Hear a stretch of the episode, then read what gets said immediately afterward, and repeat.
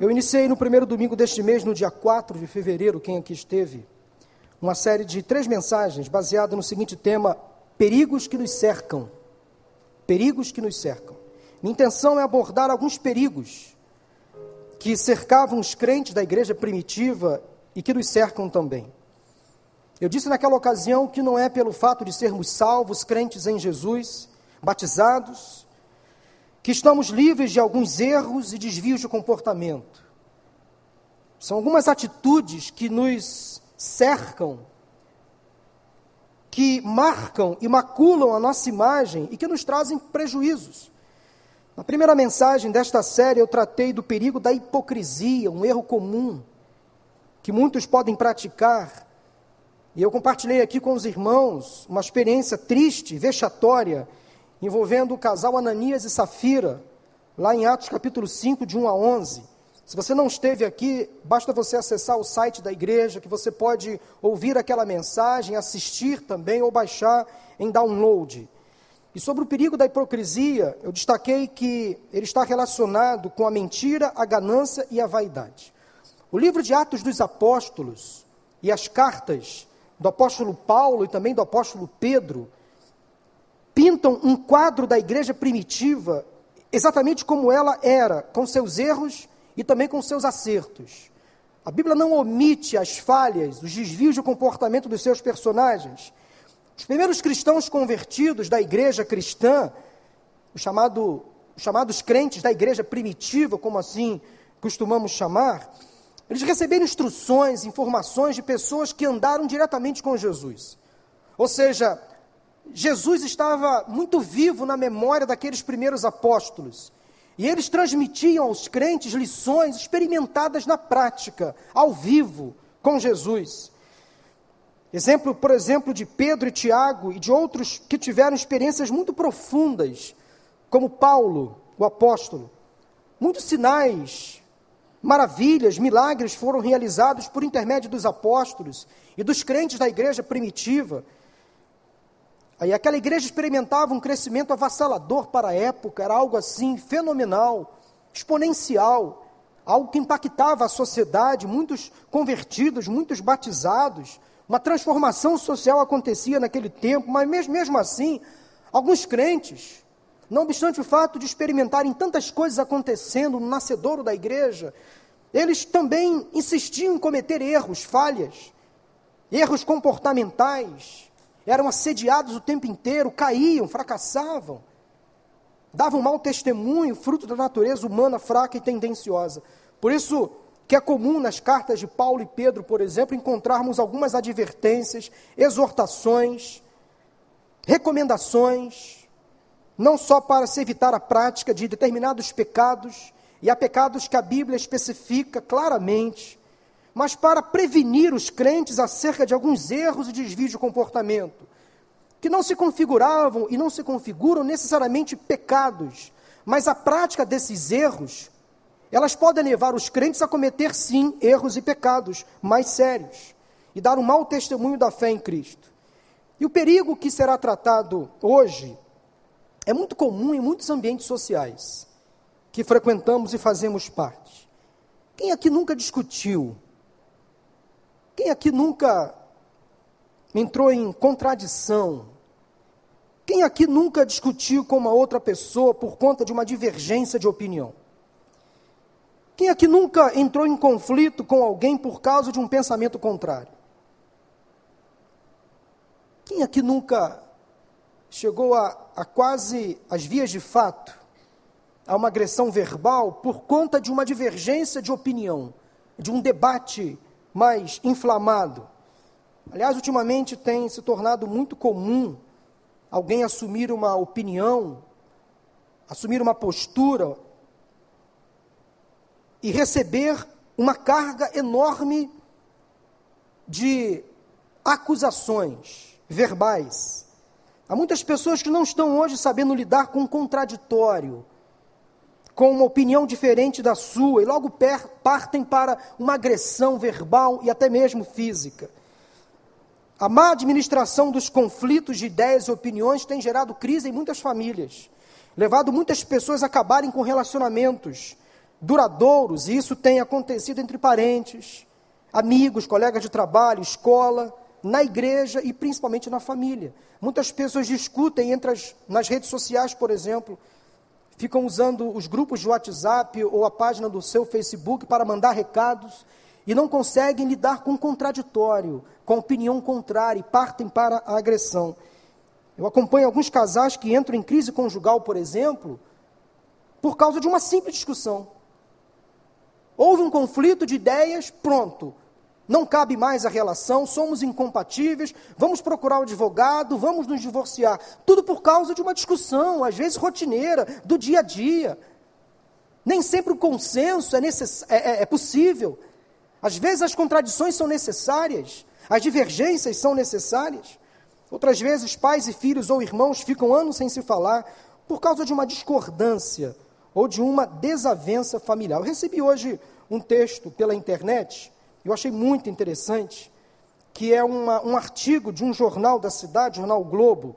Esse artigo é de 2014, é de 4 de fevereiro de 2014, mas ele é muito atual.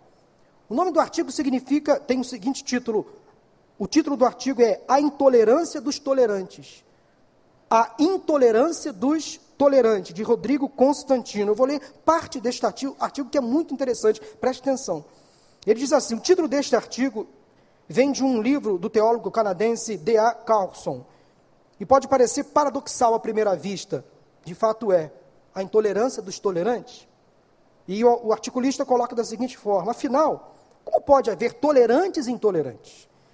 Após uma reflexão, porém, a ideia fica mais clara: um grupo cada vez maior de pessoas que, em nome da tolerância, demonstra incrível intolerância com aqueles de quem divergem Carlson argumenta que a nova tolerância representa uma forma peculiar de intolerância. Antes, tolerar era aceitar a existência de pontos de vista diferentes, conviver com eles e ainda que os combatendo. Talvez o melhor exemplo dessa tradição seja a frase atribuída a Voltaire, que teria dito para Rousseau o seguinte: Não concordo com uma só palavra do que dizes, ou do que dizeis, mas defenderei até a morte o vosso direito de dizê-lo. Vale notar que Voltaire considerava Rousseau um poço de vileza. Isso é importante, pois o ato de tolerar era nobre justamente porque o filósofo rejeitava claramente o pensamento e até a pessoa a quem estendia sua tolerância. Tolerar era aceitar as diferenças, não abraçá-las como nobres em si. Hoje, significa aceitar os diferentes pontos de vista como se fossem igualmente válidos. Uma mudança que parece sutil, mas tem grandes consequências práticas. Agora, o tolerante precisa tomar qualquer opinião como verdadeira. Em vez de aceitar a liberdade de expressão de opiniões contrárias, ele deve acatar todas essas opiniões. Essa mudança de paradigma dentro do próprio Ocidente vem pavimentado, vem pavimentando a estrada da possível destruição de seus princípios, valores, assim como a cultura ocidental como a conhecemos. Não precisamos tolerar simplesmente as ideias islâmicas, por exemplo, com o direito até mesmo de combatê-las. Devemos abraçá-las como igualmente válidas ou apenas diferentes das próprias ideias que fundam a cultura de liberdade ocidental. Na verdade, os movimentos sociais de minorias costumam demonstrar bastante intolerância com certos grupos, como os liberais, conservadores, principalmente os religiosos. A tolerância dos tolerantes é bem seletiva e limitada na prática podem demonizar as elites, o homem branco ocidental, os ricos, os católicos, os neoliberais, e ainda conseguem pousar de defensores da diversidade e da tolerância depois. Incoerente, não? Algumas feministas destilam um verdadeiro ódio aos homens e às mulheres que se recusam a aderir ao discurso de vitimização do sexo oprimido. Veganos não toleram aqueles que pensam que animais podem e devem também servir de alimento ao homem. Racialistas chamam de traidores, com baba de ódio escorrendo pelo canto da boca, aqueles negros que se recusam a aplaudir a segregação da humanidade com base na raça. Membros do movimento gay demandam mais tolerância, ao mesmo tempo em que repudiam com veemência aqueles que simplesmente não gostam ou não querem perto de si homossexuais. Onde está a verdadeira intolerância? Todos são obrigados a achar lindo o amor entre dois homens? Se fosse para usar o conceito tradicional de tolerância, esses que não gostam ou sentem aversão e não fobia a gays, teriam sem dúvida que aceitá-los e manter o devido respeito como seres humanos que são. Mas é só. Tolerar não deve ser sinônimo de gostar, aprovar, aplaudir ou mesmo conviver. Discriminar é separar, selecionar, e todos devem ser livres para escolher com quem querem compartilhar seus momentos. Quem se coloca contra todo tipo de discriminação ou preconceito é, no fundo, hipócrita. Bastaria uma reflexão rápida e honesta para constatar que ele também discrimina e tem sua cota de preconceitos. Talvez contra liberais que escrevem neste jornal, talvez contra um pastor evangélico, talvez contra um capitalista burguês que gosta de Miami. Enquanto as escolhas forem voluntárias, a segregação for pacífica, a tolerância está sendo praticada. Eu que abomino socialismo, pois sacrificou a vida de milhões de inocentes, inclusive os gays, no altar da utopia, tolero socialista. Mas pretendo continuar combatendo esta ideologia nefasta no campo das ideias e selecionando as minhas próprias amizades. Intolerância? Não. Apenas minha liberdade de escolha. Em esta que tantos tolerantes detestam, pois gostariam de impor sua visão de mundo estreita e uniforme. fiz questão de compartilhar essa, esse artigo para realmente embasar o tema e a ideia que eu quero compartilhar com vocês nesta tarde, porque o perigo que nos cerca, ou que nos cercam, é o perigo da divergência. E todos nós convivemos com esse perigo. O perigo de você não saber lidar com as opiniões contrárias. E como você vai reagir quando você recebe uma carga contrária de opiniões? O perigo, então, que será tratado hoje é o perigo da divergência. Divergência de opiniões ou de atitude. Divergência significa, abre aspas, diferença de opinião, desentendimento, discordância. Fecha aspas. Divergente é aquele que tem opiniões e pontos de vistas diferentes dos nossos. Aquele que é discordante, que faz oposição a alguém ou alguma coisa, Irmãos, entenda uma coisa: divergir não é o problema.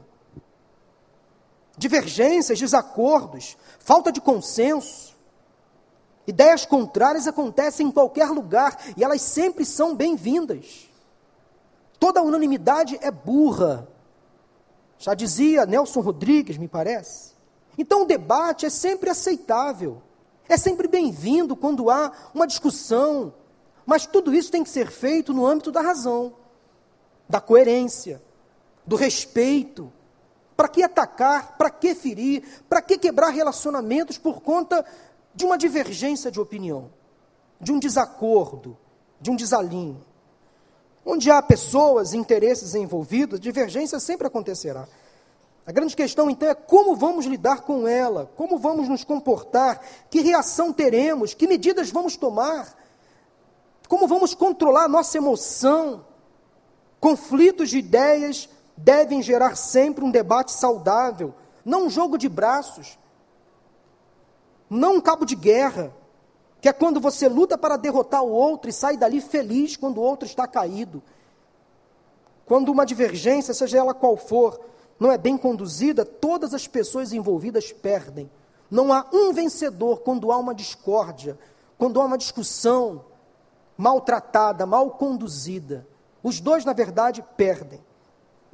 Será que encontramos na Bíblia crentes que divergiram?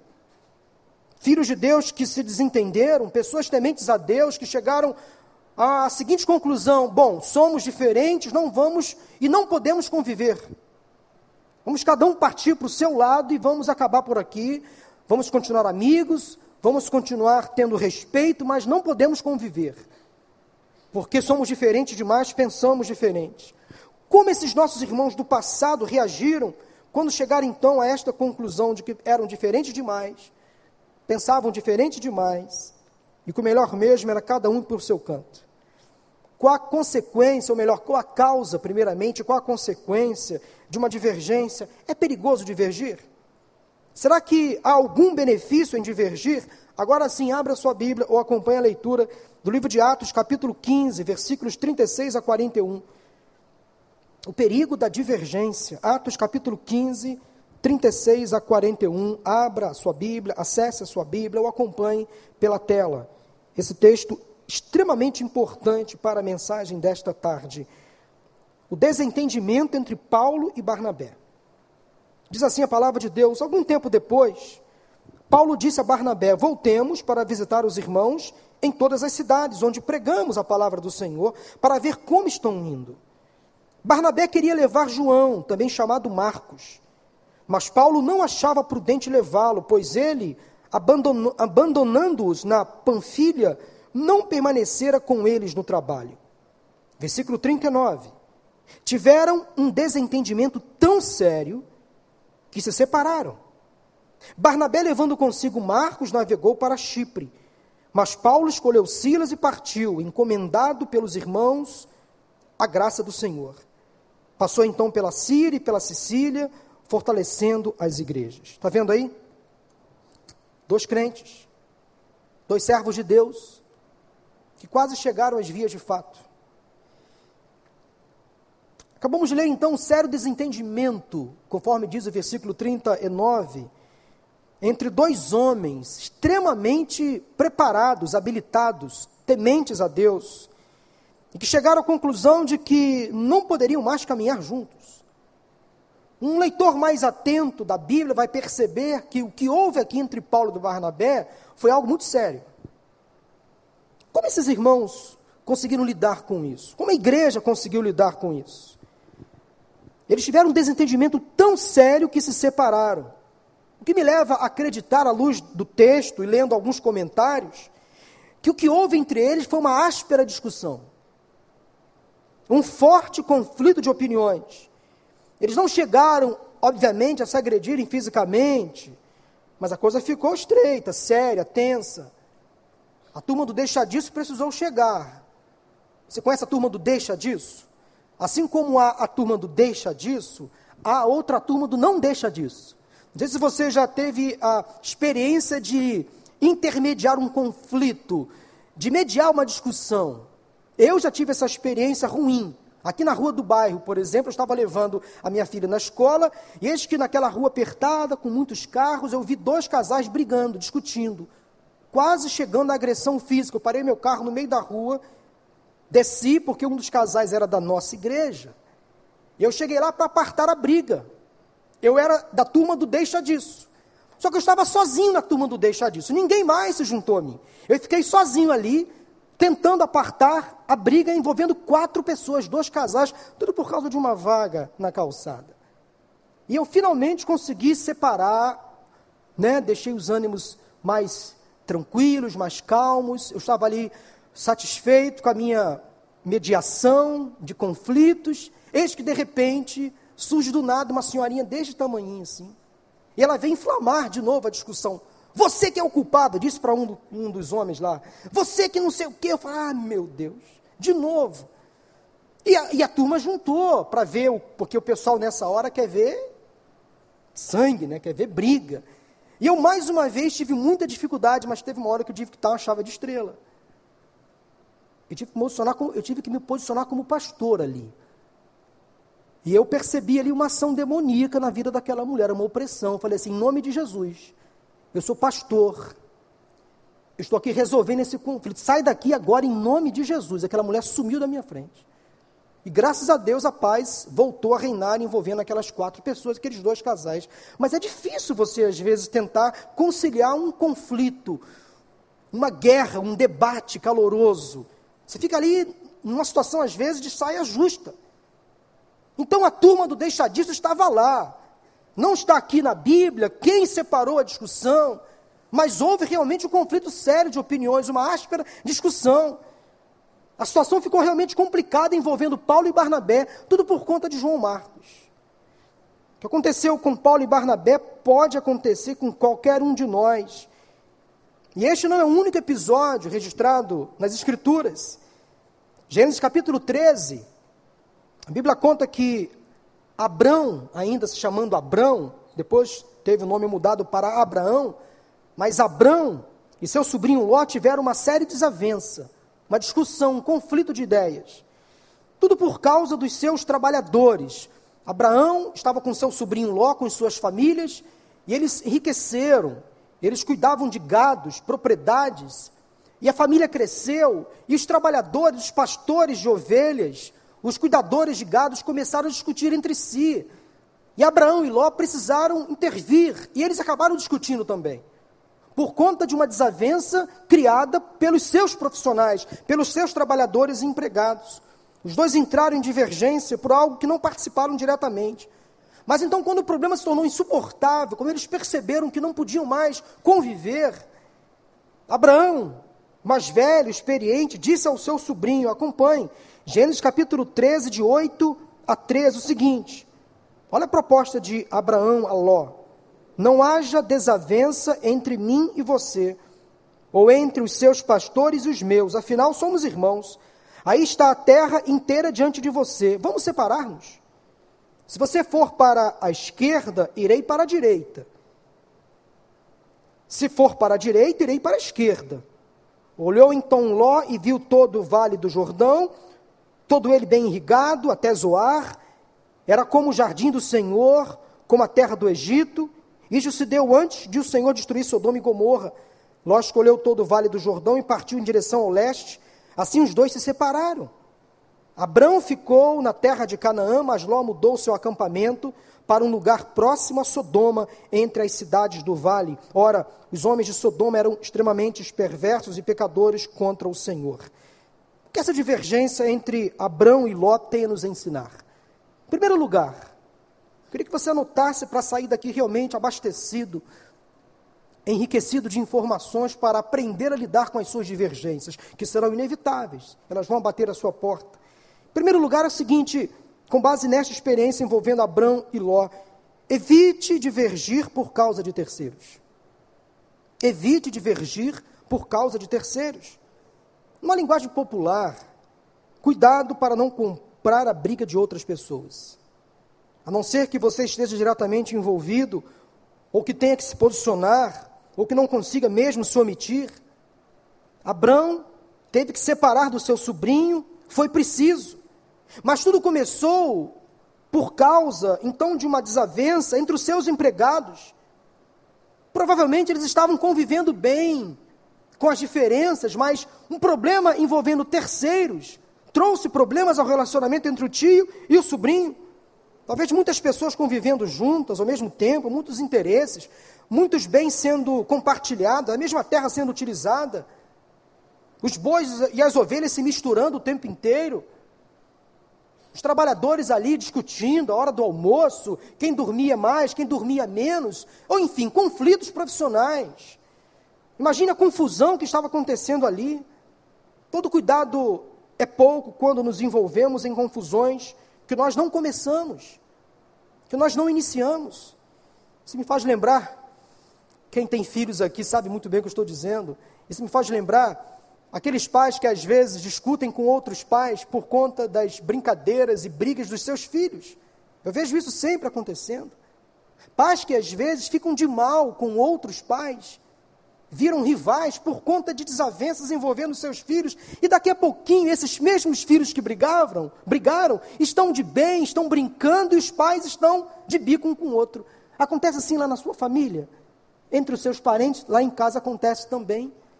É uma irmã que fica sem falar com a outra porque os filhos, que são primos, brigaram, discutiram por coisas bobas, triviais. Daqui a pouquinho, os filhos estão de novo ali, os primos brincando e os pais estão um de cara feia com o outro. Cuidado, evite divergir por causa de terceiros. O segundo cuidado que você deve ter, a segunda lição que eu aprendo com base nessa divergência entre Abraão, Abraão e Ló é a seguinte: quando divergir, Ofereça saídas, propostas, soluções. Não fique no seu canto, simplesmente desferindo palavras, agredindo. Proponha soluções. Sugira, por exemplo, o fim do conflito. Foi o que Abraão fez. Quando percebeu que a crise havia, quando percebeu que havia uma dificuldade de relacionamento entre ele e o sobrinho, ele logo ofereceu uma proposta para resolver aquele conflito. Abraão, na verdade, saiu perdendo daquela briga, mas ele estava ganhando, na verdade. Quando percebeu então que não tinha mais como continuar convivendo com o sobrinho, Abraão logo ofereceu opções. Olha, está aí, está aí uma terra à sua frente. Vamos fazer o seguinte: você vai para um lado, eu vou para o outro. Em outras palavras, é vida que segue.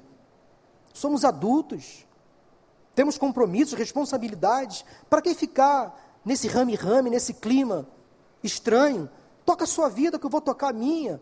Siga a sua vida, que eu vou seguir a minha. Não é melhor assim?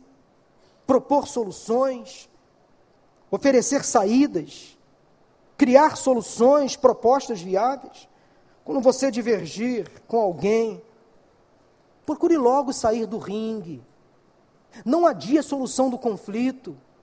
Não transforme um problema numa guerra. Não prolongue o combate ou melhor a discussão.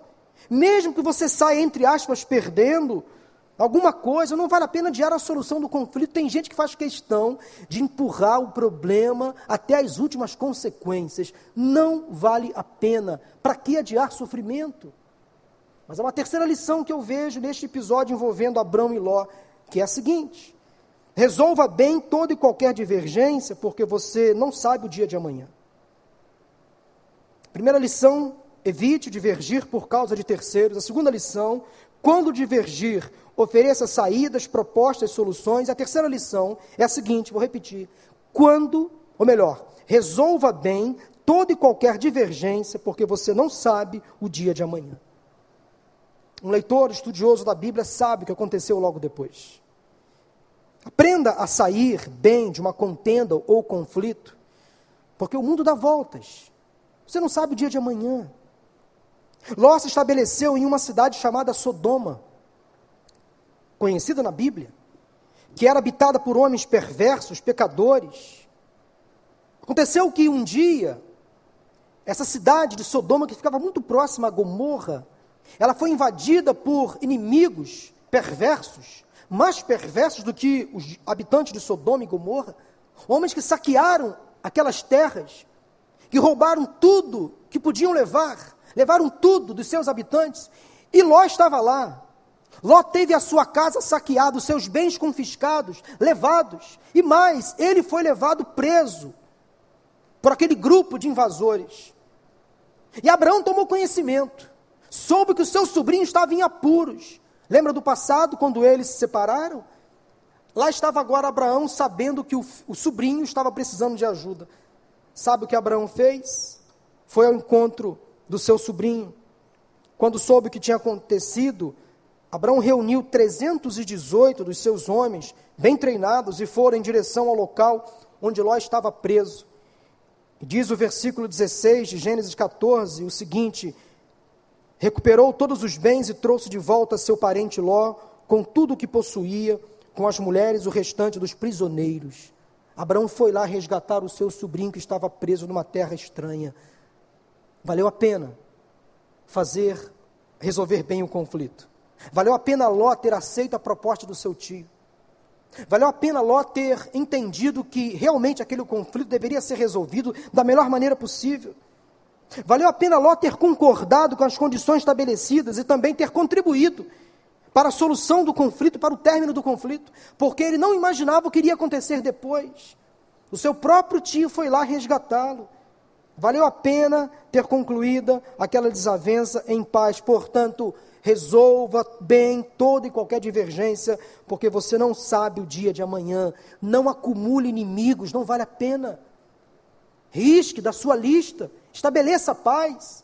Se você porventura não conseguir ter intimidade com os seus adversários, entre aspas, pelo menos os respeite, trate bem. De repente, há uma pessoa que te fez mal, você tem todo o direito de não conviver mais de não sentar à mesa, de não fazer acordos, mas trate bem, respeite. Eu tenho essa máxima na minha vida. Há pessoas que me magoaram, que entraram em conflito comigo, conflito de ideias, e eu percebi que não há como conviver, não há como compartilhar ideias mais, mas eu respeito. Tenho o direito de não chamar para sentar à minha mesa.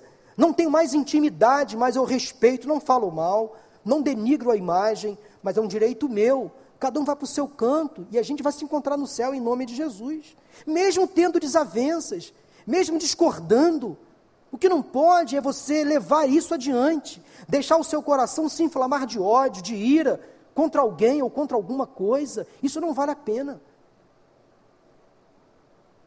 Amém? Estão entendendo? Está sendo, estou sendo claro? Vamos a uma outra divergência encontrada na Bíblia agora. Ainda em Gênesis. A partir do capítulo 28, nós encontramos a história de Jacó em busca de uma esposa, ele foi em busca de uma mulher, de uma companheira. E seguindo as orientações de seu pai Isaac, Jacó era filho de Isaac e Rebeca, Jacó tinha um outro irmão chamado Esaú, mas o meu foco aqui na vida de Jacó, ele precisou viajar para encontrar a sua esposa, seguindo então as orientações de seu pai Isaac. E ele foi à casa de seu tio chamado Labão, que era irmão de sua mãe Rebeca. Em lá chegando, ele encontrou os pastores de Labão, cuidando dos, das ovelhas do seu tio, e ele então se deparou com Raquel, que era filha de Labão e sua prima. Ele se apaixonou por Raquel. Ficou encantado pela beleza física, pelo jeito de Raquel de ser. E ele então se apaixonou por ela e se apresentou ao seu tio. E o seu tio então fez a seguinte proposta, o seguinte acordo: Olha, trabalhe para mim durante sete anos, que você poderá se casar com Raquel. Acordo feito, acordo cumprido. Jacó trabalhou sete anos para finalmente se casar com Raquel. Chegou o dia do casamento, sabe o que aconteceu? Labão, você conhece essa história, né? Mas eu vou repetir para você. Labão, em vez de dar a filha Raquel conforme o prometido, deu a outra filha mais velha chamada Lia. E Jacó estava na seca, desculpe a expressão, estava precisando se casar. Ele não percebeu que estava se casando com a mulher errada. Naquela época não tinha luz. As mulheres se casavam com véu. Ele só foi perceber na manhã seguinte ao casamento, depois da noite de núpcias. Olha só que estrago. Jacó, quando soube da armação feita contra ele, está na Bíblia, tá, gente? Não é fofoca, não, viu? Isso não é fuxico gospel, não. Está na Bíblia. Quando Jacó descobriu a tramóia, a lambança que Labão fez contra ele, ficou indignado. Puxa vida, trabalhei sete anos para o senhor, Fizemos um acordo, o Senhor não cumpre o acordo. Aí Labão esclareceu: veja bem, não é bem assim. Aqui na nossa terra é comum dar a filha mais velha antes da nova, da mais nova. Ora, dissesse isso antes, mas Labão não disse. Então Jacó estava casado com Lia, ficou amargurado com seu tio, que fez uma outra proposta. Olha, deixa passar uma semana, essa semana de núpcias, que darei para você Raquel, mas você terá que trabalhar para mim mais sete anos. Labão aceitou.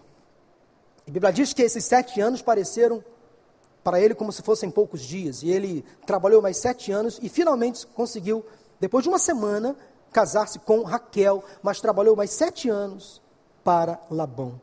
Jacó estava arrasado.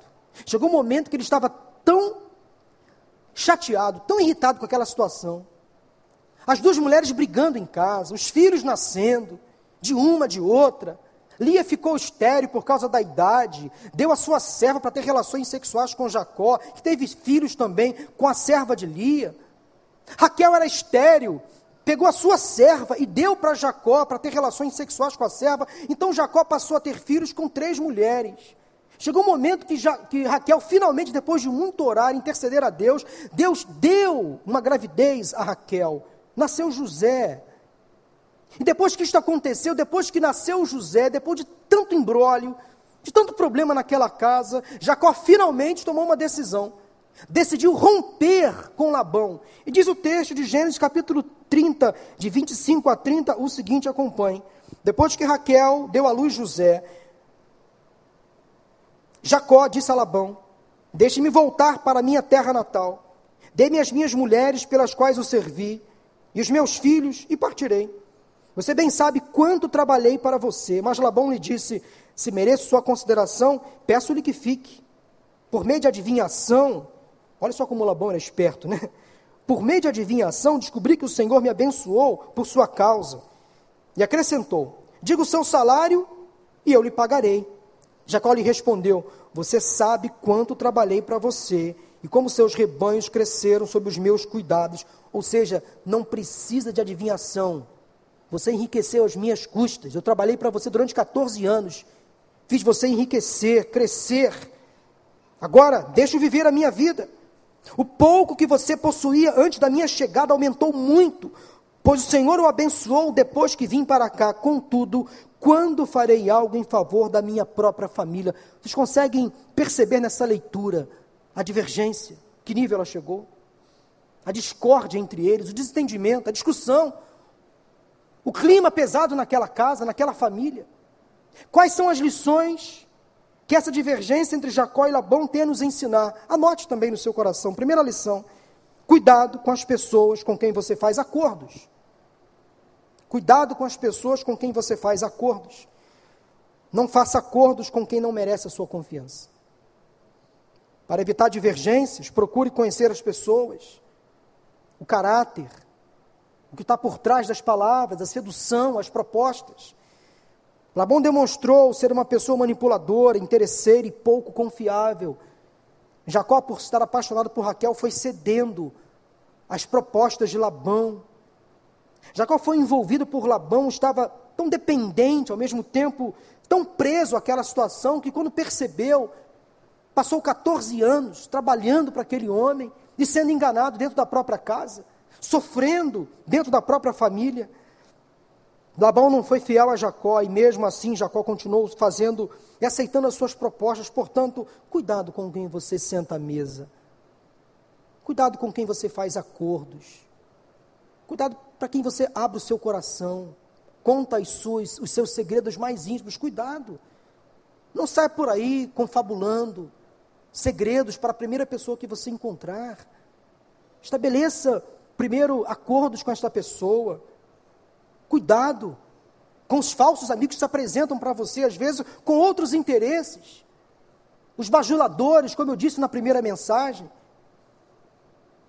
se há bajuladores é porque há bajulados. Então, cuidado com quem às vezes conversa com você cheio de sedução, de propostas, buscando algum interesse. Então, saiba selecionar melhor as suas amizades, suas companhias, para não ser traído depois, não ser enganado. Chega uma hora em que é preciso dar um basta, e foi o que Jacó fez.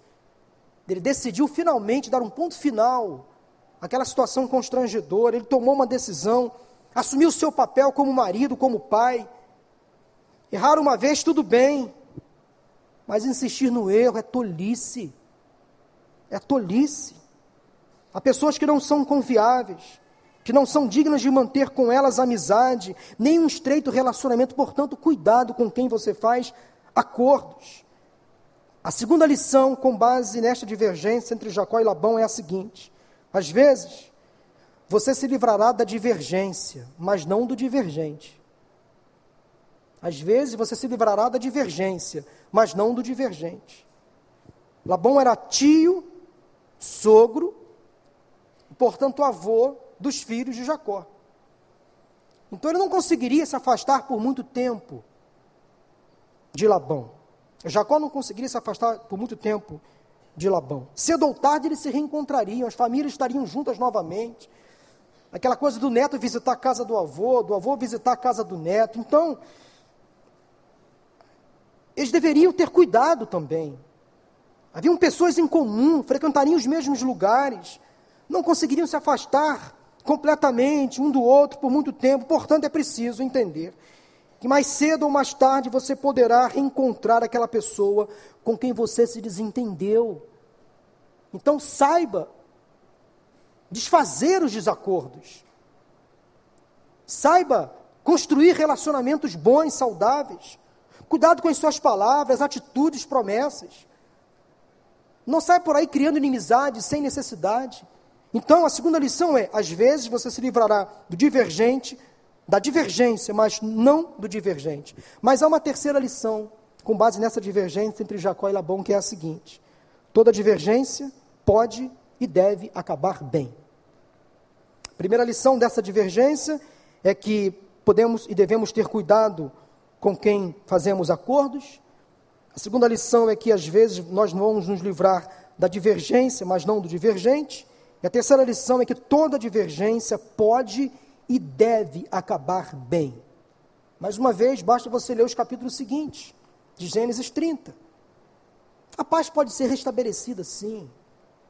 Pessoas maduras precisam saber resolver as suas diferenças com ordem, decência, de maneira civilizada, adulta, cristã, no diálogo, na paciência.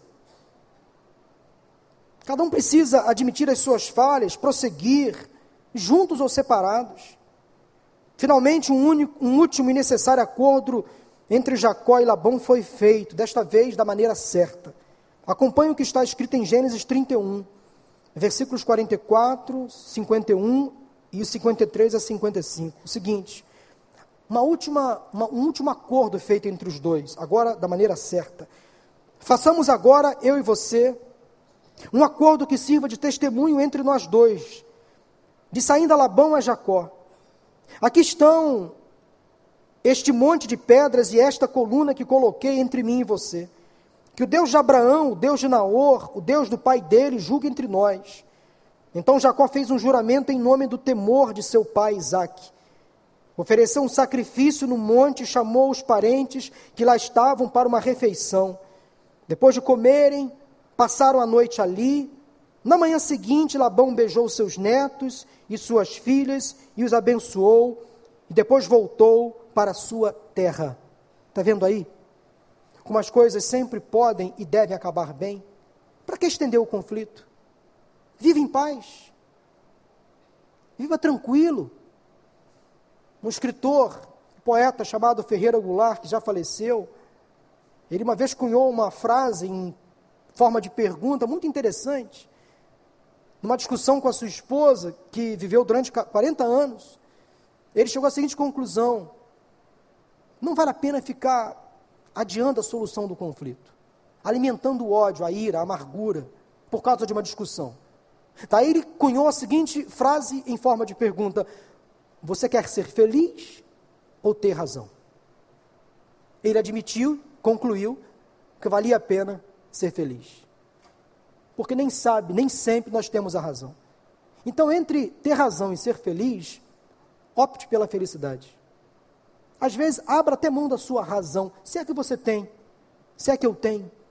Seja feliz. Viva a vida com alegria, com prazer, com satisfação. Porque você não sabe o dia de amanhã. Então, termine os seus conflitos, suas divergências. Seja, seja em que área for, com quem for. E quem sabe hoje, nesta tarde, Deus pode mover você alguém para, quem sabe, acertar uma situação que não foi muito bem concluída, conduzida, e ficar com seu coração em paz. Saber que muitas pessoas adquirem doenças físicas por conta de doenças na alma, por conta de não liberar o perdão, por exemplo, amarguras no coração durante anos, dificuldade de perdoar, ódio, ira contra alguém. Essa pessoa depois adquire um câncer, não sabe por quê. Então, libere o perdão, promova a paz, seja um pacificador, resolva os seus conflitos. Toda divergência pode e deve acabar bem. Agora, para concluir, eu preciso voltar ao primeiro desentendimento citado. Pensam que eu esqueci? De Paulo e Barnabé? Negativo. Eu quero concluir essa mensagem de hoje falando um pouquinho sobre esses dois líderes extraordinários da igreja primitiva, Paulo e Barnabé, o que a divergência entre eles tem nos ensinar? Lembra do texto lido lá no início de Atos, capítulo 15, de 36 a 41? Pois é, agora nós vamos encerrar essa mensagem refletindo um pouco mais sobre aquela divergência entre Paulo e Barnabé. Primeira lição que eu encontro é a seguinte: às vezes a divergência pode acontecer com alguém que já foi muito útil a você. Às vezes a divergência pode acontecer com alguém que já foi muito útil a você. Se você conhece a história de Paulo, desde a sua conversão, você vai entender, e se você não conhece, vai aprender agora, que Paulo teve uma conversão muito conturbada. Antes de se converter, ele era um perseguidor de cristãos. Ele matava cristãos.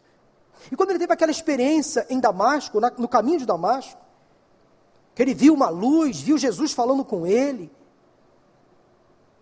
Ele teve uma experiência profunda de conversão.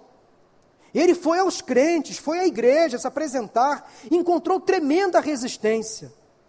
Porque entre os apóstolos, entre os crentes, havia aquela ideia: esse cara, não. Ele perseguia cada um de nós há pouco tempo atrás, como é que agora ele está posando aqui de santo? Não, essa conversão não é confiável. Nós não podemos aceitá-lo no meio de nós. Paulo sofreu uma grande resistência para ser aceito no meio da igreja, por conta do seu passado. E sabe quem abriu as portas para ele? Barnabé. Foi Barnabé que fez ali um, uma mediação.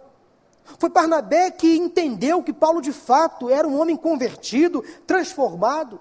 Foi ele que termo, Paulo é a nova criatura. Foi Barnabé. Eles ali uma, uma discussão por conta de Marcos, que era um jovem. Eu vou falar sobre isso daqui a pouquinho. Foi Barnabé então quem apresentou aquele recém-convertido Paulo aos apóstolos. Essa atitude de Barnabé então foi fundamental, marcante, decisiva para o início do ministério daquele que seria o maior missionário de todos os tempos, o homem que foi o responsável em levar a palavra de Deus aos gentios, aos não-judeus. Barnabé estava lá. Então, cuidado, porque às vezes a divergência pode acontecer com alguém que já foi muito útil a você, portanto, aprenda a divergir, saiba divergir, olhe para o passado. Cuidado com as palavras que você fala. É possível perceber então o respeito que havia entre Paulo e Barnabé por causa do passado deles. Crentes em Jesus, mesmo discordando e tendo pontos de vista diferentes, precisam de equilíbrio, moderação e também olhar para o passado e verificar os bons momentos que passaram juntos. E tudo pela causa, tudo pela obra. Reconheça e seja grato às pessoas que foram bênção de Deus na sua vida. Então, cuidado quando você divergir com essas pessoas. Segunda lição que eu vejo neste, nesta divergência entre Paulo e Barnabé é a seguinte: às vezes, as divergências são inevitáveis e necessárias. Às vezes, as divergências são inevitáveis e necessárias. Como já sabemos, tudo isso aconteceu por causa de João Marcos, e sabemos também que Paulo não era uma pessoa de fácil convivência. Paulo era, às vezes, intragável. Era um homem duro. Lendo as cartas dele, você percebe que ele teve, inclusive, conflitos com Pedro. Paulo batia de frente, ele era uma pessoa assim, tagare, tagarela, falador. Dizem que Paulo, inclusive, era um homem muito baixinho, e todo baixinho invocado, né? Todo baixinho quer partir para cima, quer se impor, e Paulo não era diferente. Aliás, o nome Paulo significa de pequena estatura. Então ele não era uma pessoa assim de fácil convivência, ele partia para cima. Quando ele percebia alguma coisa que estava fora ali da, do seu pensamento, ele combatia. E ele encontrou realmente na igreja muitos inimigos. Então, era uma pessoa de difícil convivência. Então, Paulo aqui estava batendo de frente com Barnabé por causa de João Marcos, que é Marcos, o segundo evangelista. Lembram dos evangelhos? Mateus, Marcos, Lucas e João. Esse João Marcos aí é Marcos, o segundo evangelista. Marcos, nessa altura, era um jovem convertido. Estava sendo discipulado por Barnabé, que era primo dele. Então, Barnabé queria que Marcos fosse com Paulo na viagem. E Paulo disse: Não. Barnabé, eu não posso levar Marcos. Sabe por quê? Porque numa outra viagem minha, eu levei Marcos e ele me deixou na mão. Ele abandonou o barco, ele desertou. Então, eu não quero ter problemas de novo. E Barnabé insistiu e Paulo disse: Não, não e não. E aí discutiram asperamente. Essa foi a questão. A razão da discussão entre Paulo e Barnabé foi Marcos. Barnabé queria que Marcos acompanhasse Paulo, porque queria que Barnabé, Barnabé queria que Marcos então tivesse ali um, uma pós-graduação em loco, viajando com Paulo, que ele se aprimorasse rapidamente. E Paulo disse: Não, já me deu problemas, já me abandonou numa outra viagem, não quero levá-lo comigo.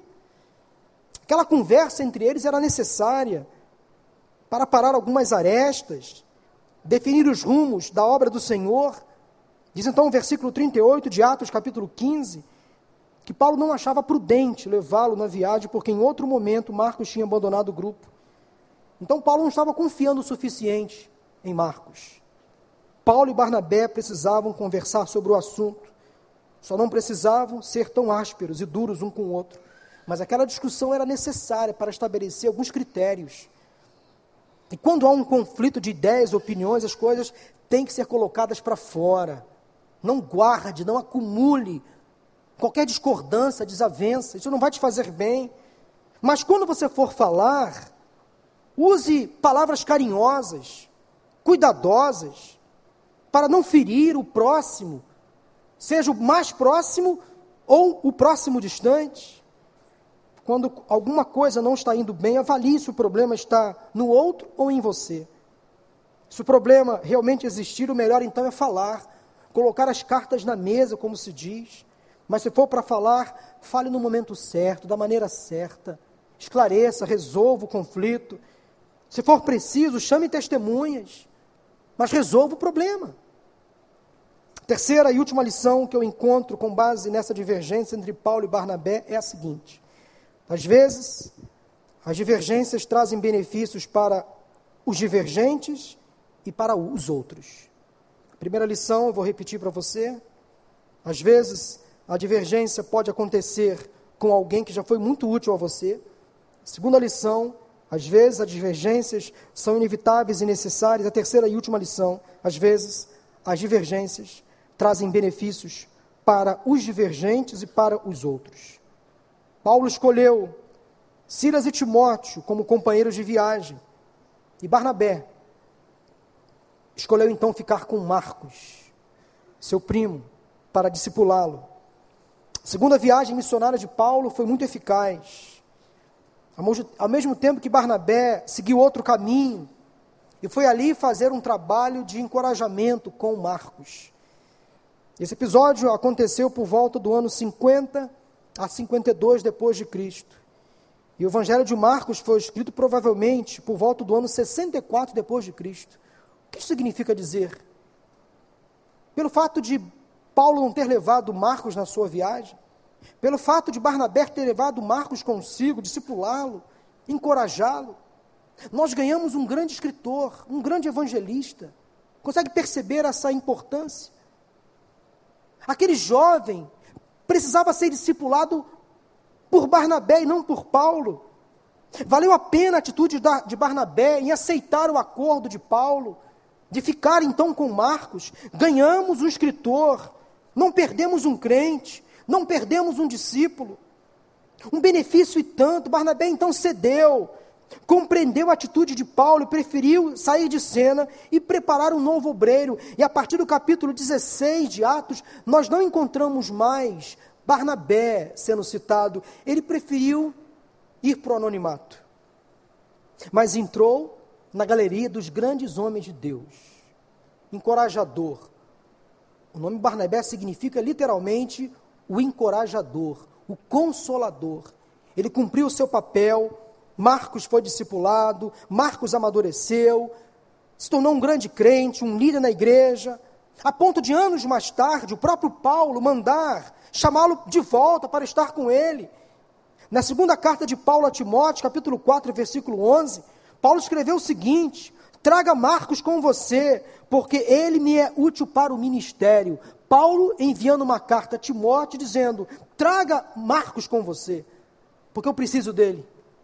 Paulo compreendeu. Aquele menino agora já era um rapaz, já era um homem treinado, fortalecido, uma divergência bem conduzida. Barnabé agiu com extrema sabedoria, deixou Paulo partir com Silas e Timóteo e preferiu seguir para Chipre, sua cidade natal, na companhia de Marcos, e ali terminou seus dias. Tanto Paulo como Barnabé e o próprio alvo da discussão, Marcos, saíram ganhando com toda aquela discussão, com toda aquela divergência, com todo aquele desentendimento. Eu quero concluir nesta tarde e noite dizendo que familiares, amigos, irmãos em Cristo, colegas de trabalho, da escola, podem divergir, discordar, discutir, mas tudo isso deve ser feito de forma equilibrada, respeitosa. Não faça, meu irmão, minha irmã, das suas divergências e desentendimentos uma estratégia para ferir e magoar o seu próximo. Você quer ter razão ou ser feliz? Prefira a felicidade. se você não consegue se, se controlar diante de uma discussão, de uma divergência, peça ajuda. Peça a Deus domínio próprio. Se for algo patológico, vá a um médico, vá a um psicólogo, a um psiquiatra. Porque tem pessoas que não conseguem lidar com contraditório, partem logo para a agressão, se acham cheios de razão. Quando discordar de alguém e perceber então que foi longe demais, que feriu, ou se há algo pessoal envolvido, peça perdão, controle-se. E da próxima vez, porque sempre haverá uma próxima vez, coloque em prática essas lições que você aprendeu aqui hoje. Porque eu tenho visto, meus irmãos, quantas pessoas na igreja divergindo e não sabendo divergir, entrando em conflito, criam inimizades, envolvem outras pessoas, criam um maior barraco, Aí vai para o gabinete do pastor, desnecessariamente. Então aprenda a resolver os seus conflitos. Quando não conseguir resolver, procure ajuda, mas não leve isso adiante. Eu quero terminar lendo algumas recomendações do apóstolo Paulo em Romanos 12, a partir do versículo 9. Essa recomendação é útil para todos nós. Diz assim a Bíblia: o amor deve ser sincero. Odeiem o que é mal. Apeguem-se ao que é bom. Dediquem-se uns aos outros com amor fraternal. Prefiram dar honra aos outros mais do que a vocês. Não retribuam a ninguém mal por mal. Procurem fazer o que é correto aos olhos de Deus, ou melhor, aos olhos de todos. Façam todo o possível para viver em paz com todos.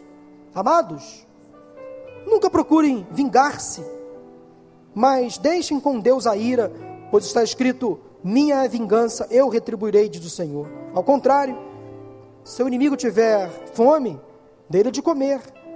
Se tiver sede, dele de beber. Fazendo isso, você amontoará brasas vivas sobre a cabeça dele. Não se deixem vencer pelo mal, mas vençam o mal com o bem. Amém?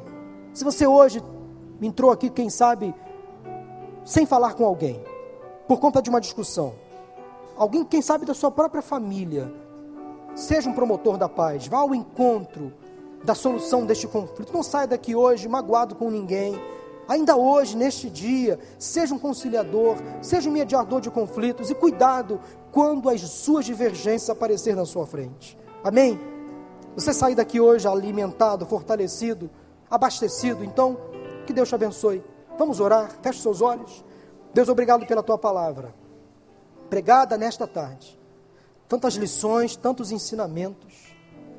Ao mesmo tempo, Pai, que nós lemos a tua palavra, nós nos identificamos com tantos erros que homens e mulheres de Deus cometeram no passado. E ao mesmo tempo aprendemos com os erros e com os acertos dessas pessoas. Ó Deus, ajuda-nos a encontrar sempre saídas para os nossos conflitos. Às vezes, Pai, é tão difícil lidar com o contraditório, às vezes sofremos ofensas, retaliações, perseguições. Às vezes somos humilhados. Mas, ó Deus, conceda-nos um coração perdoador. Possamos amar o nosso próximo. Ó Deus, como amamos a nós mesmos e principalmente como amamos ao Senhor. Dá-nos um novo coração. É a nossa oração nesta tarde, em nome de Jesus. Amém.